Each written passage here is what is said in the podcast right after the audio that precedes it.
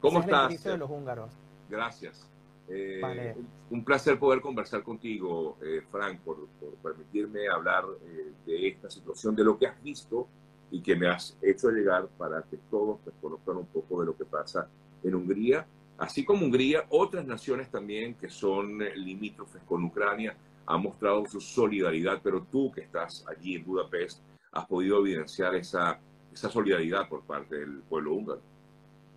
Sí, bueno, antes que nada también darte la- las gracias ¿no? por esta ventana para también hacer la voz un poco de lo que está pasando en este país fronterizo con, Ucrania. Lo, hemos comentado muchísimo que, eh, y en los reportes que está enviado, nuestros amigos lo, lo pueden ver, que compartimos 136 kilómetros de frontera con Ucrania. No es una frontera corta. Imagínense una distancia prácticamente de Caracas a un poquito más allá de Maracay. Así que imagínense esta extensión de terreno, aunque los pasos están bastante controlados porque, como bien sabes, Sergio, eh, Hungría está en, la, en el territorio Schengen de la Unión Europea, que es una alianza, para que nuestros amigos que no lo sepan, es una alianza territorial que permite la movilidad interna por Europa sin eh, necesidad de, tramitar ningún tipo de permiso. Al contrario de, por ejemplo, la frontera con Rumanía, que no es territorio Schengen y el cruce fronterizo hacia la Unión Europea sí requiere cierta documentación. O sea que los eh, ciudadanos que salen de Ucrania tienen la posibilidad de entrar sin problemas a Hungría y de seguir su camino. Pueden quedarse en Hungría o ir a otro país de, Europa, ¿correcto? Correcto, correcto. Claro, eh, a nivel, vamos a decir, de medios, la, información se ha centrado en la frontera con Polonia, que asumimos que es la más grande junto con la de Rumanía, y el flujo de personas se ha dirigido principalmente a Polonia porque eh, es donde ha habido mayor tipo de información. Pero, si hay que decirlo, eh, apenas estalló el, conf- el conflicto bélico, el gobierno húngaro emitió un decreto permitiendo que todas aquellas personas que tuvieran residencia legal en Ucrania, quiere decir esto que no solamente los ucranianos, sino todas las personas que extranjeros, terceras nacionalidades que tuvieran estatus legal en Ucrania pudieran incluso asentarse por 90 días en territorio húngaro y le- les comento además, obviamente, ya es territorio europeo Sí. y eh, con posibilidad de extensión según se vaya desarrollando el conflicto bélico. Así Sí. que bueno, esto, esto Sergio, ha desatado, en, al menos acá, lo que somos un, un país centroeuropeo eh, pequeño, y eh, ha desatado una ola también de ayuda por parte de la ciudadanía húngara que es- espontáneamente ha ido a las estaciones de trenes a ayudar, como lo vimos en el video que te, que te pude enviar, y lo pueden ver también los, los amigos que nos estén viendo a través de mi canal de YouTube, que estoy documentando toda esta información.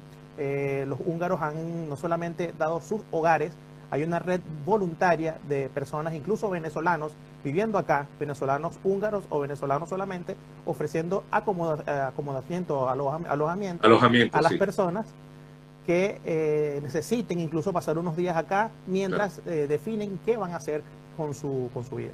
Te quería consultar justamente, has tenido la oportunidad, que de hecho fue parte de lo que me enviaste, de esta información, de estos videos que, que me has enviado, has tenido la oportunidad de conversar con personas, eh, pero te, con, con, otras, con ciudadanos pues, que están viviendo esta situación, pero eh, has visto latinoamericanos en, en- en- viviendo esta situación, eh, Fénix?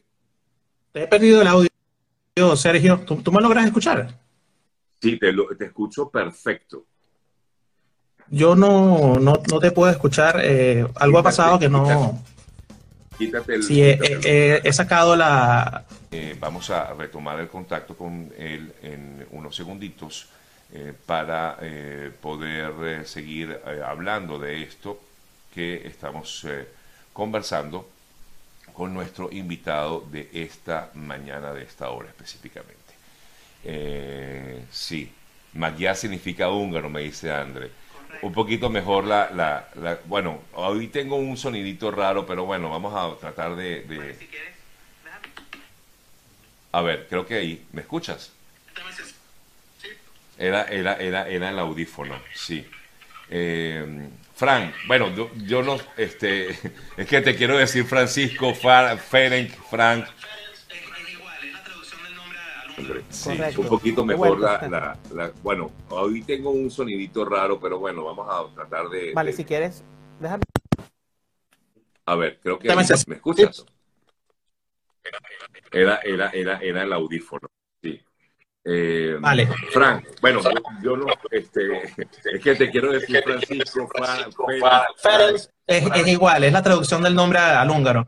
De hecho, cuando me otorgaron mi nacionalidad húngara, lo que hice fue traducir mi nombre. En, Sabes que la, migración europea hacia Venezuela fue masiva luego de, la, de, de, las dos guerras mundiales y luego acá un evento bastante significativo del cual te quiero mencionar un poco el, contexto eh, histórico húngaro marca que fue una de las pocas naciones que empezó la, eh, revuelta del bloque soviético de, de, esta anexión que hizo Rusia luego, o la Unión Soviética luego de la segunda, mucho significado para el pueblo húngaro, así que este, este sentimiento de hermandad viene dado también porque hay mucha remembranza por parte de los ciudadanos húngaros de este acontecimiento histórico que hasta el día de hoy se celebra, que fue el alzamiento de, de la población húngara civil eh, muy parecido a lo que está pasando ahora en Ucrania en el año 1956. Es por esto la, espontaneidad del pueblo húngaro y mucha ola de, húngaros en Venezuela han, han, llegado ya luego de este evento y en el caso de mi abuelo, que fue que, es mi caso familiar después de la Segunda Guerra Mundial. Así que eh, hay lazos bastante interesantes entre la, la donación. Claro, ya entendemos ahora la razón por la cual te encuentras en Hungría, pues.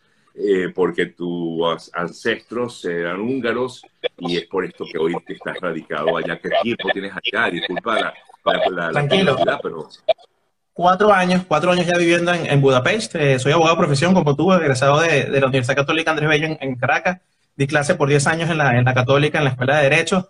Así que, bueno, como abogado sabrás que el, el, ejercicio tanto de la abogacía como el periodismo en Venezuela eh, tiene ciertas, vamos a decir, limitaciones bastante poderosas, así que eh, con este tema de, de, las oportunidades que están dando algunas naciones con, con, la ascendencia europea para venir para acá, no lo pensé dos veces, así que eh, también descubriendo este lado familiar que muchos venezolanos sé que lo tienen, abuelos portugueses, españoles, italianos, que reconectarse con la familia de este lado, porque mi familia por parte húngara toda está acá, son alrededor de 35 personas. Fue una celebración, ese rompecabezas luego de la, de la Segunda Guerra Mundial que al final se le puso la pieza, a pesar que mi abuelo no pudo volver luego de, de, haber emigrado en la, Segunda Guerra Mundial. Eh, Frank, eh, quería preguntarte nuevamente lo que estamos hablando. Ah, ¿Has visto eh, latinoamericanos en, la zona?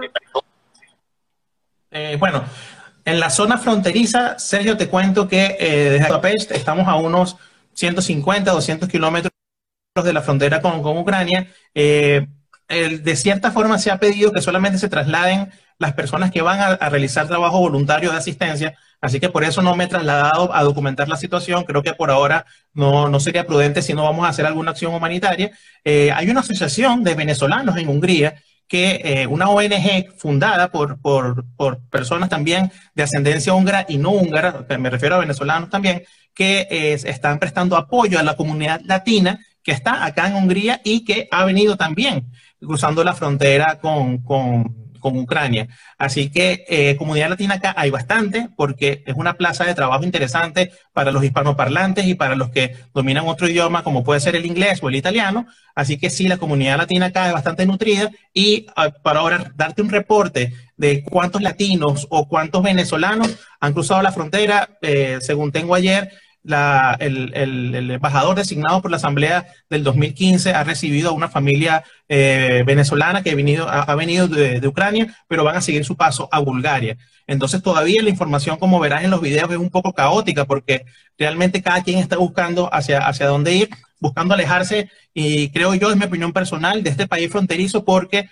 eh, sí existe cierto, vamos a decir, miedo de, alguno, de alguna población que este conflicto, como estamos en la frontera con Ucrania, que se dé algún tipo de intercambio militar y el gobierno húngaro en este sentido ha sido bastante precavido, incluso lamentablemente en algunas noticias se tergiversa un poco la situación de que, por ejemplo, no han querido enviar armas a, Ucrania ni van a permitir el tráfico de armas por el territorio húngaro porque eh, te cuento además, Sergio, que en la región de Transcarpatia, que es la zona fronteriza de Ucrania y Hungría, viven alrededor de 200.000 húngaros y hablamos que esta población es solamente de 9 millones y medio. Entonces es un, porcentaje importante de, ciudadanos húngaros que están allá. Obviamente también el contexto histórico, que este país antes era muy grande en la Primera Guerra Mundial y luego perdió dos tercios de su territorio. Entonces esos son húngaros étnicos, más o menos mi caso pudiera ser que tienen eh, ascendencia húngara, pero que nacionalmente son ucranianos, pero se sienten húngaros, hablan húngaro y todo este tipo de cosas. Así que ese es el, balance general y, y geopolítico de la situación. Bueno, pero lo importante es que se ha podido demostrar esa solidaridad, ¿no? Por parte de países como Hungría, ah, en medio de esta situación tan terrible que se